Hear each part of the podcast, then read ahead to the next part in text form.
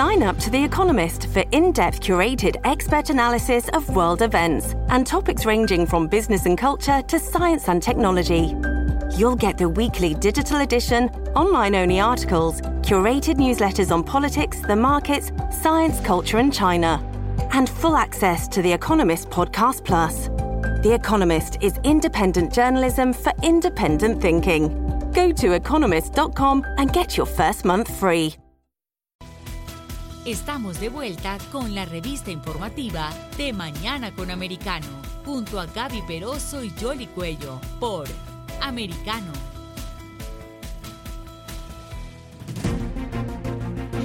Estamos de regreso con ustedes aquí en De Mañana con Americano y como les mencionábamos, uh, como estamos a puertas de estas elecciones presidenciales en Colombia que van a marcar una pauta dependiendo de lo que suceda, aunque todo el mundo coincide en que se va a ir a una segunda vuelta, es decir, que se va a conocer al final quién va a ser el mandatario el 19 de junio, pero nada se puede dar por descontado. Al final, esta es la encuesta que va a marcar la pauta, la del voto de los colombianos, ah, y vamos a saludar a la senadora colombiana Paola Holguín del Centro Democrático para que ella también nos dé su perspectiva y lo que se puede esperar y el optimismo que de pronto pueda haber o de pronto eh, la pausa a esperar a ver el final de estas elecciones. Senadora, ¿cómo está? ¿Cómo le ha ido? Muchas gracias ah, por atendernos. Estamos aquí en De Mañana con Americano. Le saludamos Gaby Peroso y Yoli Cuello.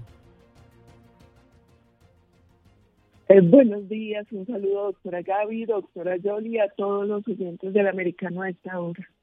Senadora, ¿Cuál es la expectativa que hay con esta jornada electoral? Eh, porque hay algunos que dicen que se define el futuro de Colombia desde el punto de vista ideológico, porque hay candidatos que tienen un planteamiento y hay otros que tienen otro que podría ser totalmente opuesto a lo que hoy se está haciendo en el país. Así es, esta, esta elección marca un punto muy distinto a lo que tradicionalmente se vivía en Colombia, porque cada cuatro años el cambio de gobierno implicaba eh, un cambio de partido que podía tener una u otras ideas, prioridades, pero siempre manteniendo la democracia, las libertades, la institucionalidad. Esta vez no. Esta vez se están enfrentando dos modelos de país totalmente diferentes de hecho, a pesar de que en Colombia hay primera y segunda vuelta, eh, la, esta primera vuelta va a estar muy marcada por las posiciones de los dos candidatos, que son Federico Gutiérrez y Gustavo Petro. Cada uno encarna algo diferente. Fico representa mantener la democracia, la libertad, la institucionalidad. Petro lo que está ofreciendo es eh, una ruptura del sistema democrático como lo hemos conocido en Colombia. Ahora, senadora, ¿usted ve en esa segunda vuelta a esos dos candidatos? Porque también hay quienes dicen que Rodolfo Hernández podría tomarse el segundo lugar. No, yo no creo. Yo creo que el tema de Rodolfo es un tema mucho más eh, mediático, de redes, pero no un tema real, por lo que uno ve en la calle. Yo he recorrido parte del país durante esta campaña y en la calle la y después del resultado de la consulta que se dio en las elecciones de marzo uno lo que ve es que los ciudadanos están optando solo por una de, de las dos opciones no yo no veo a ningún otro candidato con posibilidad de correr en una segunda vuelta Ahora, pero ¿qué es lo que está marcando la pauta, en su opinión, eh, en Colombia, que por primera vez un guerrillero está como a puertas de poder ser el presidente de Colombia? Por lo menos lo están reflejando las encuestas.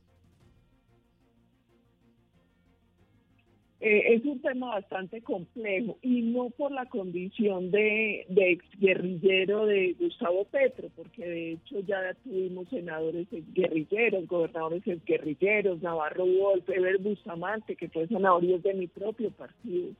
El tema con Petro no es su condición de exguerrillero, es sus declaraciones actuales, es la manera en que ha sembrado odio en el país, la manera en que incendió a Colombia con la primera línea durante unos bloqueos que le hicieron mucho daño a la economía. Es porque hace cuatro años cuando perdió, a pesar de que la diferencia fue enorme, eh, de más de dos millones de votos, él inmediatamente perdió, dijo, nos vemos en la calle y así fue. él todo el tiempo estuvo tratando de bloquear el gobierno estuvo incendiando a Colombia y además porque sus propuestas son eh, todas eh, contra la institucionalidad, contra el sistema económico, contra las libertades, contra los sectores productivos. Él ya dijo que va a negar cualquier posibilidad de exploración y explotación minera en Colombia, que no va más el tema del petróleo.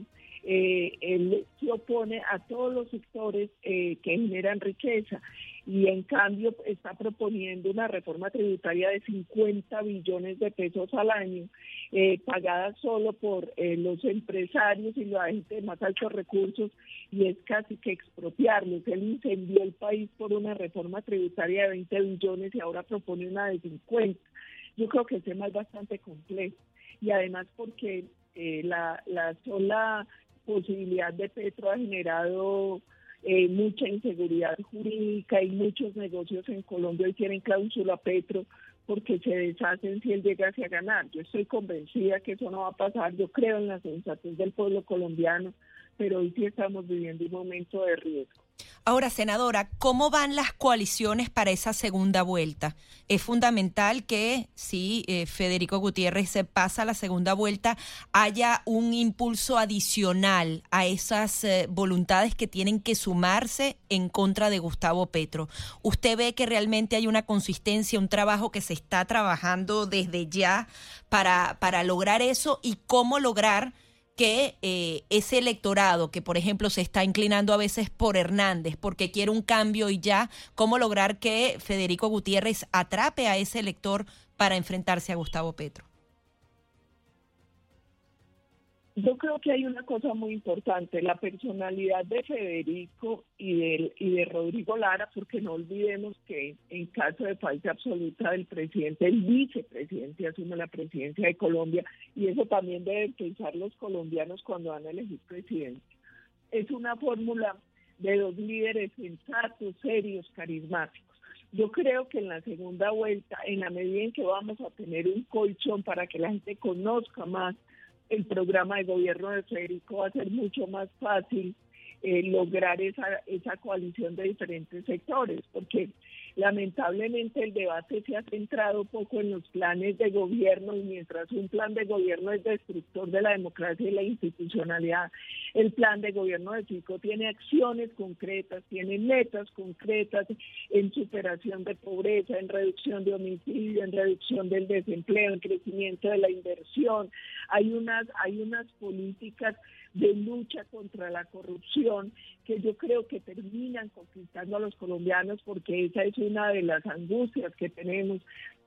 Va a llevar va a obligar a que el 50% de los contratos de licitación sean con pliegos tipo, que el 100% de los procesos contractuales se hagan a través de SECOP, que hoy no hemos logrado que se haga a través de esta plataforma que garantiza transparencia, tiene la propuesta de cárcel, muerte política y pérdida de investidura para los corruptos, tiene una gran estrategia de seguridad y de lucha frontal contra el crimen organizado y una unidad nacional contra atracos, tiene una política social robusta donde está hablando de un millón ochocientas mil soluciones de vivienda para los colombianos que la necesitan, donde hay 1.2 millones de empleos nuevos que se van a crear, donde se va a triplicar el presupuesto de vías terciarias, en fin.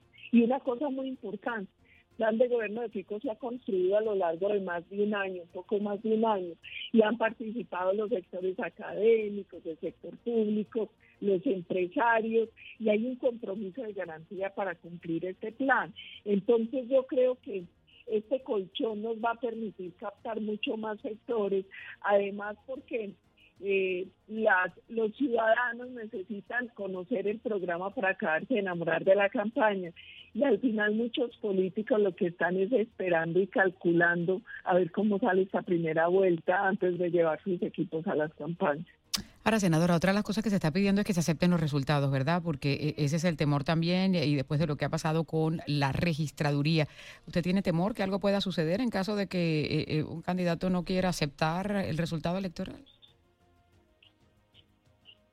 Varias cosas. La primera es nosotros le estamos exigiendo al registrador que dé garantías porque nosotros esperamos que en esta elección presidencial no se vayan a repetir los hechos que se presentaron a la elección de Congreso, donde más de 300 mil jurados votaron dos veces, lo cual es un delito y seguramente van a terminar judicializados, donde adicionalmente se presentaron graves fallas en la transmisión de datos y, aparecieron de, por arte de magia más de un millón de votos, la mayoría para el partido de, Petro, que es el pacto histórico, nosotros estamos exigiendo al registrador garantías, que nos permita tener un testigo por mesa, un testigo por mesa, para nosotros poder hacer en paralelo la transmisión de todos los E14 a través de un software que tenemos en la que tiene la campaña para poder tener la certeza sobre el resultado. También le pedimos acompañamiento a la comunidad internacional, porque Petro ha dicho de mil maneras que a él el único resultado que le sirve es ganar y si no, pues eh, pretende incendiar nuevamente el país. Nosotros necesitamos que la comunidad internacional defienda, nos ayude y nos acompañe en este proceso que sabemos que es interno, donde estamos tratando de tomar todas las medidas para que la voluntad del colombiano en la urna sea respetada, porque finalmente de eso se trata la democracia, que lo que el ciudadano decide el presidente que elija para Colombia sea el presidente que se posesione. Y nosotros no podemos ceder ante las presiones de violencia y de terrorismo del candidato que solo le sirve si gana él. Pues no, señor. Aquí seguramente Pico va a ser el presidente y nosotros hacemos un llamado eh, a todos los órganos y las instituciones en Colombia y también a la comunidad internacional para que nos acompañen y nos ayuden a garantizar que ese voto del colombiano en la urna va a ser respetado. Sí, precisamente sobre eso, la observación internacional que fue enviada para esta elección es suficiente. Yo creo que, que dadas las condiciones que hay, nosotros necesitamos, si hay segunda vuelta, que lo más seguro es que la va a haber, reforzar ese, ese, esos observadores internacionales Además, nosotros hemos hecho un llamado para que desde el gobierno nacional, la fuerza pública, también permita que el voto ciudadano sea un voto libre y donde no haya presión de estructuras criminales en ciertas zonas del país. Y lo hacemos por lo que pasó durante el paro armado del Clan del Golfo. Durante ese paro armado, en muchos municipios, las estructuras criminales obligaron a bajar toda la publicidad de Federico Gutiérrez y amenazaron a los ciudadanos. Entonces nosotros también estamos haciendo un llamado para que desde el gobierno la fuerza pública brinde las garantías para que los ciudadanos puedan ejercer de manera libre, sin presiones de estructuras criminales, su derecho al voto. También eh, quería, eh, conversábamos antes con la senadora María Fernanda Cabal y hablaba de un problema con la acreditación de los testigos. ¿Cómo ve usted esto? ¿Hay, ¿Hay de verdad garantías para cada uno de los partidos políticos de que tenga alguien allí en cada mesa de votación vigilando los votos? Nosotros le estamos exigiendo a la registraduría que nos permita acreditar un testigo por mesa, porque hoy tenemos una dificultad y es que nosotros podemos inscribir supuestamente el número que queramos de testigos, pero finalmente el que valida y aprueba los testigos es el registrador. Nosotros necesitamos que él nos dé garantías para poder tener por lo menos un testigo por mesa, porque de nada nos sirve a nosotros desde las campañas hacer el esfuerzo, buscar las personas, capacitarlas, si finalmente ellos no nos los, no nos los acreditan. Y hay tiempo de esa acreditación, faltan menos de 48 horas. ¿Hay tiempo para eso? Sí, es que ese, ese es el otro problema, que la registraduría dejó abierta la posibilidad de presentar testigos hasta el sábado, es decir, solo 24, solo van a cerrar 24 horas antes del proceso electoral y solo hasta ese momento nosotros podemos tener la certeza de cuántos testigos nos acreditó la registraduría. Claro, pero parece que también allí hasta la balanza está un poco eh, descuadrada, ¿no, senadora? Porque eh, eh, al, al pacto histórico le han refrendado más testigos que al equipo por Colombia. ¿no? Hasta este momento eso es lo que ha sucedido y eso fue lo que nos pasó también en las elecciones a Congreso y nosotros lo que estamos exigiendo es que nos garanticen que vamos a poder tener por lo menos, por lo menos un testigo por mesa, porque ante las condiciones que se presentaron en el proceso electoral anterior, pues yo creo que es entendible la preocupación que estamos sintiendo eh, por lo que pueda suceder en la elección presidencial. Pues desde aquí estaremos muy pendientes, por supuesto, con lo que suceda en Colombia, porque también los colombianos en el exterior tienen la oportunidad de votar y todo voto cuenta en esta jornada. Senadora, muchísimas gracias por estar aquí con nosotros. Doctora Yoli, Gaby, muchísimas gracias y yo quisiera hacer un llamado a la comunidad internacional, a los colombianos en el exterior, para que voten, para que cuidemos la democracia. La democracia, eh, uno cree que siempre va a estar ahí, no es así. La democracia se pierde muy fácil y es muy difícil recuperar. Que no permitamos que Colombia dé un salto al vacío y viva la tragedia que están viviendo en tantos países de la región. Así es, eh, es la única herramienta que hay, eh, el voto, para defender esa democracia y hay que utilizarlo de la mejor manera y ojalá que así lo hagan los colombianos. Es a Paula Holguín, senadora de Colombia por el Centro Democrático, en esta jornada electoral presidencial que se va a llevar a cabo este 29 de mayo. Ya regresamos en De Mañana con Americano. Enseguida regresamos con más, junto a Gaby Peroso y Jolly Cuello, por Americano.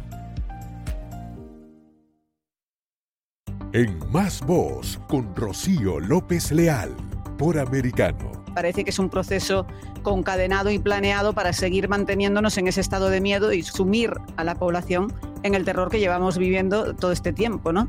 Sí, evidentemente es un brote como este, es un brote absolutamente extraño, digamos que no inusual, sino realmente muy improbable de que hubiera sucedido. Me voy a explicar, la viruela del mono no hay ningún caso, no había ningún caso descrito fuera de lo que es el África ecuatorial y de repente pues hay una epidemia o una serie de casos en muchos países, de los cuales España, Portugal e Inglaterra se llevan la peor parte. Por cierto, muchos de estos pacientes, o la gran mayoría de estos pacientes, ninguno ha ido de viaje a África, como para contagiarse allí directamente de, de, un animal o de una persona que lo tuviera. Sábados a la 1 p.m. Este, 12 Centro, 10 Pacífico. En TikTok con Pablo Quiroga. Hay un problema técnico con las encuestas, las encuestas están diciendo toda la verdad, hay cosas que no estamos viendo y muchas personas, entre ellas yo, pues decidimos, bueno, cómo utilizamos los datos públicos que ofrecen las redes sociales para poder obtener alguna información que nos indique tendencias o cosas que quizás no están viendo las encuestas tradicionales. Por americano. De lunes a viernes a las 2 p.m. Este, 1 Centro, 11 Pacífico. En actualidad noticiosa con Lucía Navarro. Le doy la bienvenida a Jorge Arizurrieta, presidente de Americano y exdirector del Banco Interamericano de Desarrollo representando a los Estados Unidos y ahora presidente del proyecto ALCA en la Florida. Lo más difícil que tiene el presidente es que él viene de una administración donde fue vicepresidente, que fue la primera vez que Cuba fue invitada. Eh, entonces, uh -huh, claro. eh, eso fue cuando la administración de Biden. Yo pienso que las administraciones republicanas, no todas, pero la mayoría, eh, siempre han sido, siempre han tenido un compromiso distinto. Siempre ha habido un enfoque eh, a la región. En actualidad noticiosa por americano. De lunes a viernes a las 10 pm este, 9 centro, 7 pacífico. Somos americano.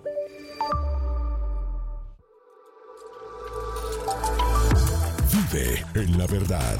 Somos americano.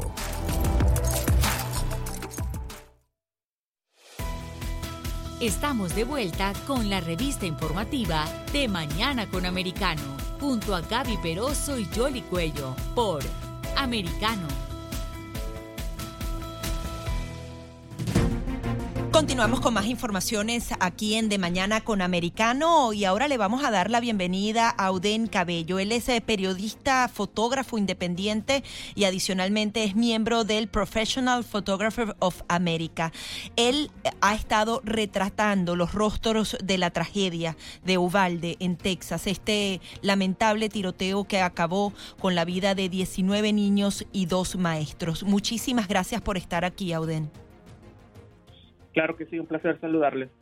Queremos que nos relates, eh, me imagino que han sido unas horas muy duras, que has podido conversar con las familias. Así es, eh, una situación muy difícil y, más que nada porque está a 60 millas de la frontera, eh, la frontera donde, donde vivo yo. Y ahí tengo conocidos, justo el, el, dueño del funeral que está al calle de la escuela es, es uno de mis amigos. Le he hecho publicidad funeraria, conozco muy bien a todo su equipo, sus empleados. Y ellos fueron dos ah, empleados que fueron los primeros en reaccionar. Eh, el joven eh, chocó eh, en un vado fuera de la escuela y ellos al reaccionar y, responder, el, este, también les dispararon contra ellos. Realmente no les pasó nada y se regresaron a la funeraria. Y este y el, el día del tiroteo al, llegar este fue lo primero que camioneta eh, chocada en el vado, la escuela y de los vecinos que fuera de sus casas eh, traté de platicar con ellos eh, todo el mundo estaba en shock sus rostros se veía mucho dolor algunos padres con niños no traté de hablar con ellos y al hacerles preguntas se soltaban en llanto. Y, eso reflejó algo que se y hasta ahorita se, se ve em, ya ya familias están dando testimonios y empiezan a hablar. Pero el primer día sí fue que fue tanto el shock la sorpresa eh, que nadie podía no había palabras para describir lo que estaban sintiendo, lo que estaba pasando. Nadie se lo podía explicar. Entonces, eh, Ubalde de 16 mil habitantes que todo el mundo se conoce, eh, todo el mundo estado directo o indirectamente. Este, sí fue algo para mí eh, muy difícil ver y estar ahí y lo que estaba sucediendo. Claro, sobre todo porque se trata de 19 eh, vidas jóvenes, 10, 11 años y dos maestras que también perdieron la vida. Auden, tú eres fotógrafo. De estas fotografías que tú pudiste captar con tu lente, tú nos puedes describir una que, que de pronto ayuda a reflejar todo ese dolor y, eso que, que, de pronto uno que no está allá, pero tú que estuviste, eh, puede tener una idea de, que lo plasma. Bueno, lo que lo que sí es emotivo es ver eh, donde está el nombre de la escuela, Rob Elementary School.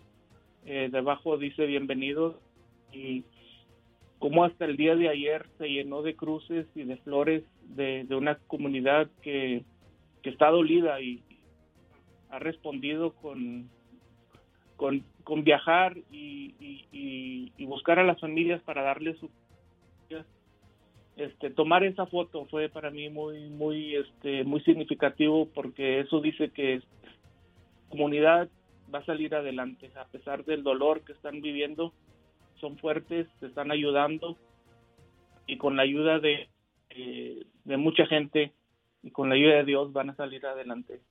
Estamos hablando de una comunidad latina pequeña y que normalmente no está acostumbrada a este tipo de tragedias. ¿Cómo ves tú, cómo asumen las familias este tema, justamente refugiándose en la fe, porque eh, eh, es muy duro y, y, como que todos se conocen allí, ¿no? Sí, así es. Este, como digo, Valde está a millas de la frontera. Eh, la mayoría es, son familias hispanas. Eh, Ubalde igual como del río Eagle Pass, que ellos estamos aquí en la frontera, somos muy parecidos y de hecho las, las tres em, comunidades se viaja entre las tres, son, somos todos conocidos y, este es algo inesperable porque eso como pues no se ve entre la comunidad hispana, ¿no? Ese es otro otro aspecto que también es muy sorpresivo. Entonces, este, pues ya se está cuestionando, investigando a los motivos del joven, por qué hizo eso, este, pero en general sí es una comunidad hispana y, todo esto viene viene de sorpresa, algo inesperado y como dicen la mayoría, eso lo, lo vemos en otras ciudades más grandes. Nunca nos imaginamos que nos hubiera ah, que nos fuera a pasar aquí a nosotros.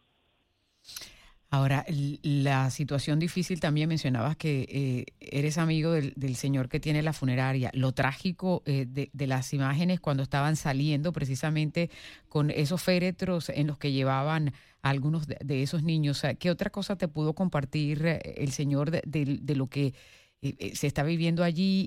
Y, me imagino que también hay vigilias que se han llevado a cabo habíamos leído por, por, en algún artículo que habían invitado a un sacerdote de fuera del pueblo para que llegara también a consolar a la familia, o sea, los problemas que hay eh, con toda esta trauma que causa esta tragedia. Sí, este, mira, mi amigo sí está hablando con él porque, como digo, dos de sus empleados desde el principio se les disparó contra ellos eh, la funeraria fue usada para este, rescatar a los niños y moverlos ahí y hasta la fecha usando sigue en operación. Ah, hablé con él se llama Leroy Briones.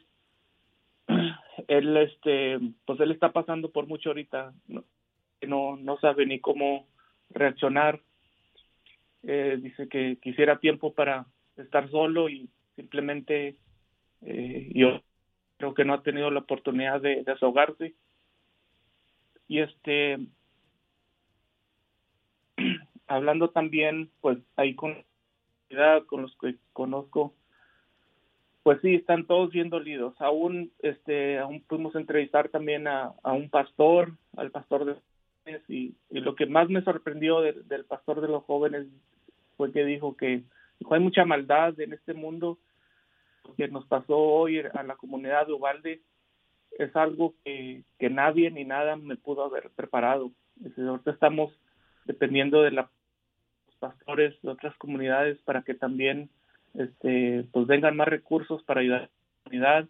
El día de ayer ya se estableció ayuda estatal, eh, cuentas de banco a donde donar y también la ayuda federal que ya está ahí presente están apoyando en todo lo que sea necesario para las familias que fueron directamente afectadas. Sí, ahora el dolor más profundo lo viven las familias que precisamente perdieron a sus pequeños, pero también están las familias que sus hijos se salvaron, pero que ahora tienen que vivir en el miedo. ¿Cómo ves a la comunidad? ¿No están yendo a clase a otros? Eh, o sea, ¿cómo se ha paralizado la vida regular de, de esta población tras la tragedia? Pues ha, cambiado completamente. Eh, amigos que tengo que, estaban pasando, eh, Uvalde queda justo en, la carretera con San Antonio, entonces hay mucho tráfico que pasa por ahí. Tengo conocidos que pasaron y este justo hay un amigo dijo voy pasando por Uvalde y, le dio por detenerse eh, ahí en la plaza central este ahí ya pusieron cruces muchas muchas cruces y, dice, qué difícil, qué difícil para mí que yo voy pasando y esto fue un instante, dice, no me puedo imaginar para los que viven en Ubalde. Claro, ahora les queda eh, esa situación bastante compleja, ¿no? Y por supuesto, eh, el gran interrogante que hay también del lapsos en el cual las autoridades eh, se demoraron para dar de baja al, al responsable de esta masacre. ¿Qué más se comenta sobre, sobre ese tema, Oden? Sí, pues mira, preliminarmente sí hubo información este, que ya ha sido actualizada y corregida y pues eso se espera, ¿no? Porque llegó prensa eh, el, el día antes del incidente, el, gobernador Abbott estaba en, en Eagle Texas, este, por lo del título 42, entonces había mucha prensa en Eagle Pass y al día siguiente sucede lo de y está una hora, entonces toda la prensa este, defendió a Ubalde y todos, pues así funciona la prensa, ¿no? Todos quieren dar información, creo que en algunos aspectos se adelantaron. Uno de ellos fue que, que este, la madre, eh, perdón, la abuela eh, fue la primera víctima que la habían matado. Después se corrigió el dato de que, de que y que hoy en día ya está ya está estable. Y otro dato fue también de que de que el atacante fue confrontado con, con un guardia de la escuela. Y ese dato también ya fue corregido ayer. Y, y aún sigue la investigación que va a haber va a haber más información que este que va a ser corregida o actualizada. Y para mí pues eso se espera no porque eh, es una investigación y están buscando este están viendo todos los videos de las cámaras de seguridad está agentes del FBI que están este investigando aún entonces este yo creo que sí se va a aprender de esto eh, que se pudo haber mejorado y pues va a seguir el debate, ¿no? Y, son muchas preguntas que, que las familias eh, de los niños van a tener y, creo que merecen una respuesta, este, eh, que esté que esté bien, que no vaya a ser una información inadecuada que, que les vaya a causar aún más dolor y más preguntas de lo que sucedió.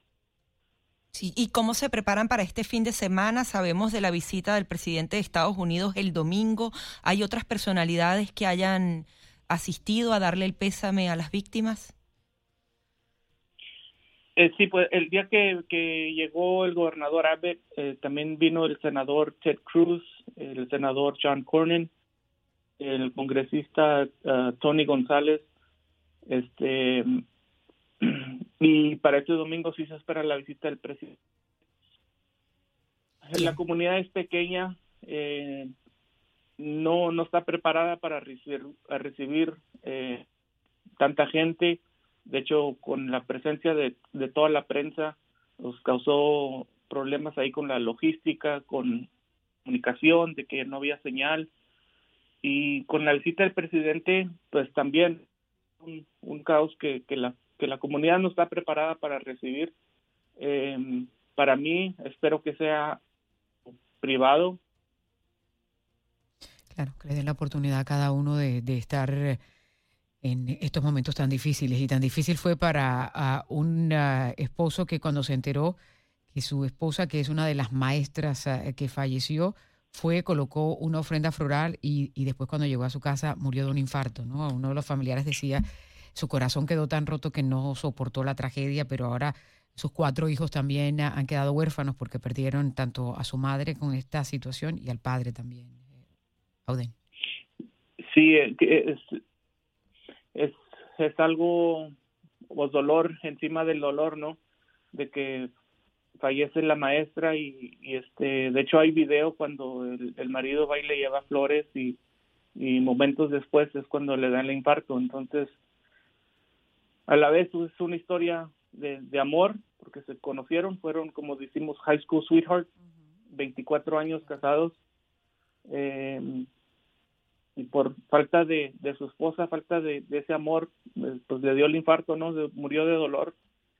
Pero ahora se quedan los cuatro hijos eh, que, ahora tendrán, tendrán que enfrentar la vida sin sus padres. Entonces, para ellos es algo que pues, les va a afectar el resto de su vida y, van a seguir ellos también con, con las preguntas. ¿Por qué ellos? ¿Por qué pasó esto? Qué dolor. Así es. Muchísimas gracias, Auden, por estar aquí. Claro que sí, un placer. Auden Cabello, él es periodista independiente y también miembro del grupo de profesionales eh, de América en el tema de fotografía. Vamos a hacer una pausa y ya venimos con más. Empezamos con más, junto a Gaby Peroso y Jolly Cuello, por Americano.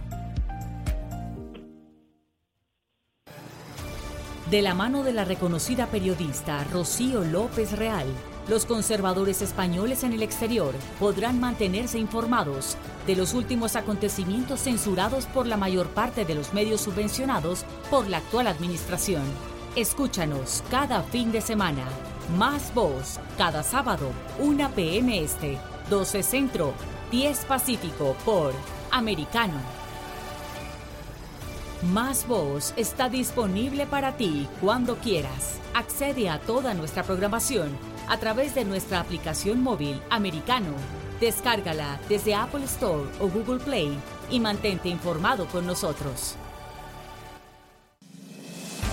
Iberoamérica hoy. Un análisis de los acontecimientos políticos y sociales y su impacto en nuestra región. Entrevistas con los protagonistas de los temas relevantes, puntos de vista distintos, para que saques tus propias conclusiones. De lunes a viernes en vivo, 12 pm este, 11 centro, 9 pacífico por Americano. Ideas, argumentos, posturas y visiones, sin desperdicios. Escucha, concuerda o difiere con los postulados de José Aristimuño y Jimmy Nieves, quienes debaten con vehemencia de lunes a viernes a las 9 pm este, 8 centro, 6 pacífico por Americano. Donde están los hechos, somos Americano. Noticias e información del acontecer de nuestra región con sabor caribeño. Acompaña a Diurca Pérez e infórmate de lunes a viernes en vivo 9 a.m. Este, 8 Centro, 6 Pacífico por Americano.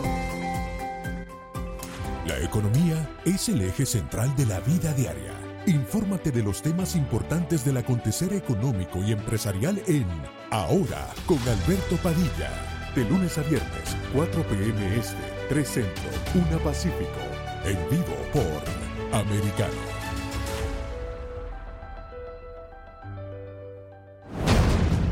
Hablando con la verdad. Siempre americano. En Tech Talk con Pablo Quiroga. Hay un problema técnico con las encuestas, las encuestas están diciendo toda la verdad, hay cosas que no estamos viendo y muchas personas, entre ellas yo, pues decidimos, bueno, cómo utilizamos los datos públicos que ofrecen las redes sociales para poder obtener alguna información que nos indique tendencias o cosas que quizás no están viendo las encuestas tradicionales. Por americano. De lunes a viernes a las 2 p.m. Este, 1 Centro, 11 Pacífico. En Más Voz con Rocío López Leal por Americano. Parece que es un proceso concadenado y planeado para seguir manteniéndonos en ese estado de miedo y sumir a la población en el terror que llevamos viviendo todo este tiempo, ¿no? Sí, evidentemente es un brote como este, es un brote absolutamente extraño digamos que no inusual, sino realmente muy improbable de que hubiera sucedido. Me voy a explicar, la viruela del mono no hay ningún caso, no había ningún caso descrito fuera de lo que es el África ecuatorial y de repente pues hay una epidemia o una serie de casos en muchos países, de los cuales España, Portugal e Inglaterra se llevan la peor parte. Por cierto, muchos de estos pacientes, o la gran mayoría de estos pacientes, ninguno ha ido de viaje a África, como para contagiarse allí directamente de, de, un animal o de una persona que lo tuviera. Sábados a la 1 p.m. Este, 12 Centro, 10 Pacífico. Estamos de vuelta con la revista informativa de Mañana con Americano, junto a Gaby Peroso y Jolly Cuello, por Americano.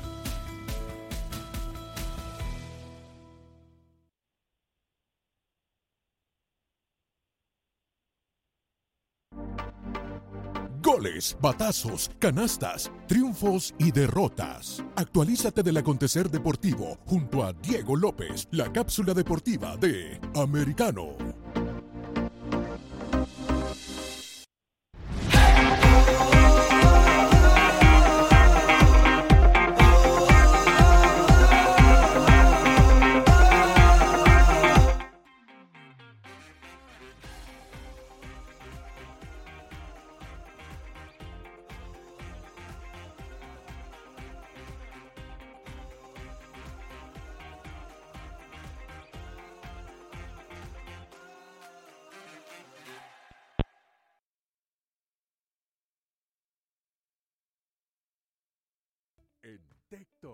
Con Pablo Quiroga. Hay un problema técnico con las encuestas, las encuestas están diciendo toda la verdad, hay cosas que no estamos viendo y muchas personas, entre ellas yo, pues decidimos, bueno, cómo utilizamos los datos públicos que ofrecen las redes sociales para poder obtener alguna información que nos indique tendencias o cosas que quizás no están viendo las encuestas tradicionales. Por americano de lunes a viernes a las 2 p.m. Este, 1 Centro, 11 Pacífico. En actualidad noticiosa, con Lucía Navarro. Le doy la bienvenida a Jorge Arizurrieta, presidente de Americano y exdirector del Banco Interamericano de Desarrollo representando a los Estados Unidos y ahora presidente del proyecto ALCA en la Florida. Lo más difícil que tiene el presidente es que él viene de una administración donde fue vicepresidente, que fue la primera vez que Cuba fue invitada. Eh, entonces, eh, eso fue cuando la, administración de Biden. Yo pienso que en las administraciones republicanas, no todas, pero la mayoría, eh, siempre han sido, siempre han tenido un compromiso distinto. Siempre ha habido un enfoque eh, a la región. En actualidad noticiosa, por americano. De lunes a viernes a las 10 pm este, 9 centro, 7 pacífico.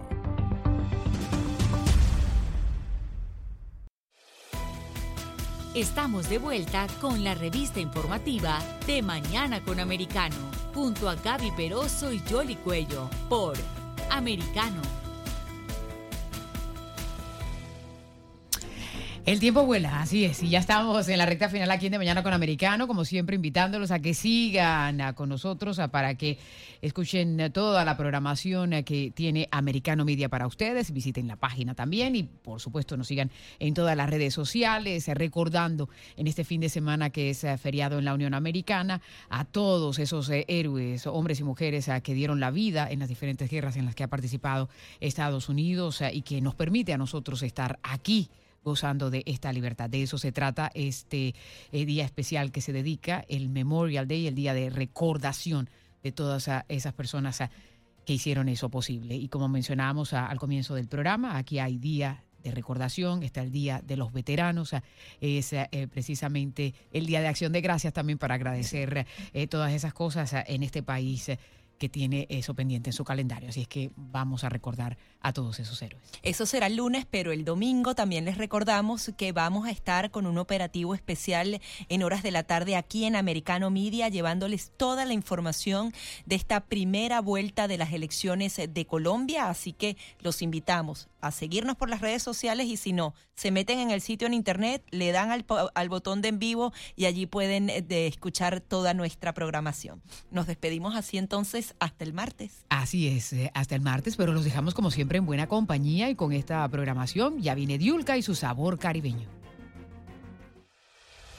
Gaby Peroso y Yoli Cuello se quedan revisando las informaciones para volver en nuestro próximo programa con más noticias, información y datos de interés para nuestra comunidad.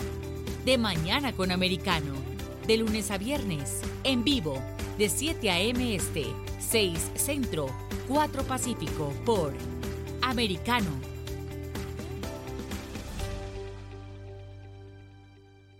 Somos americano.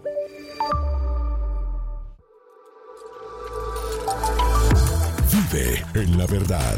Somos americano.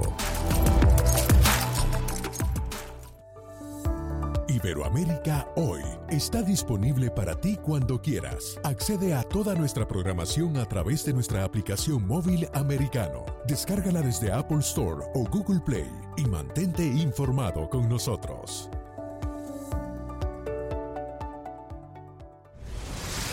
Diego López y Dianelis Guerra comentan y analizan el acontecer deportivo, torneos, campeonatos y la actuación de tus atletas favoritos en Deportes Americano.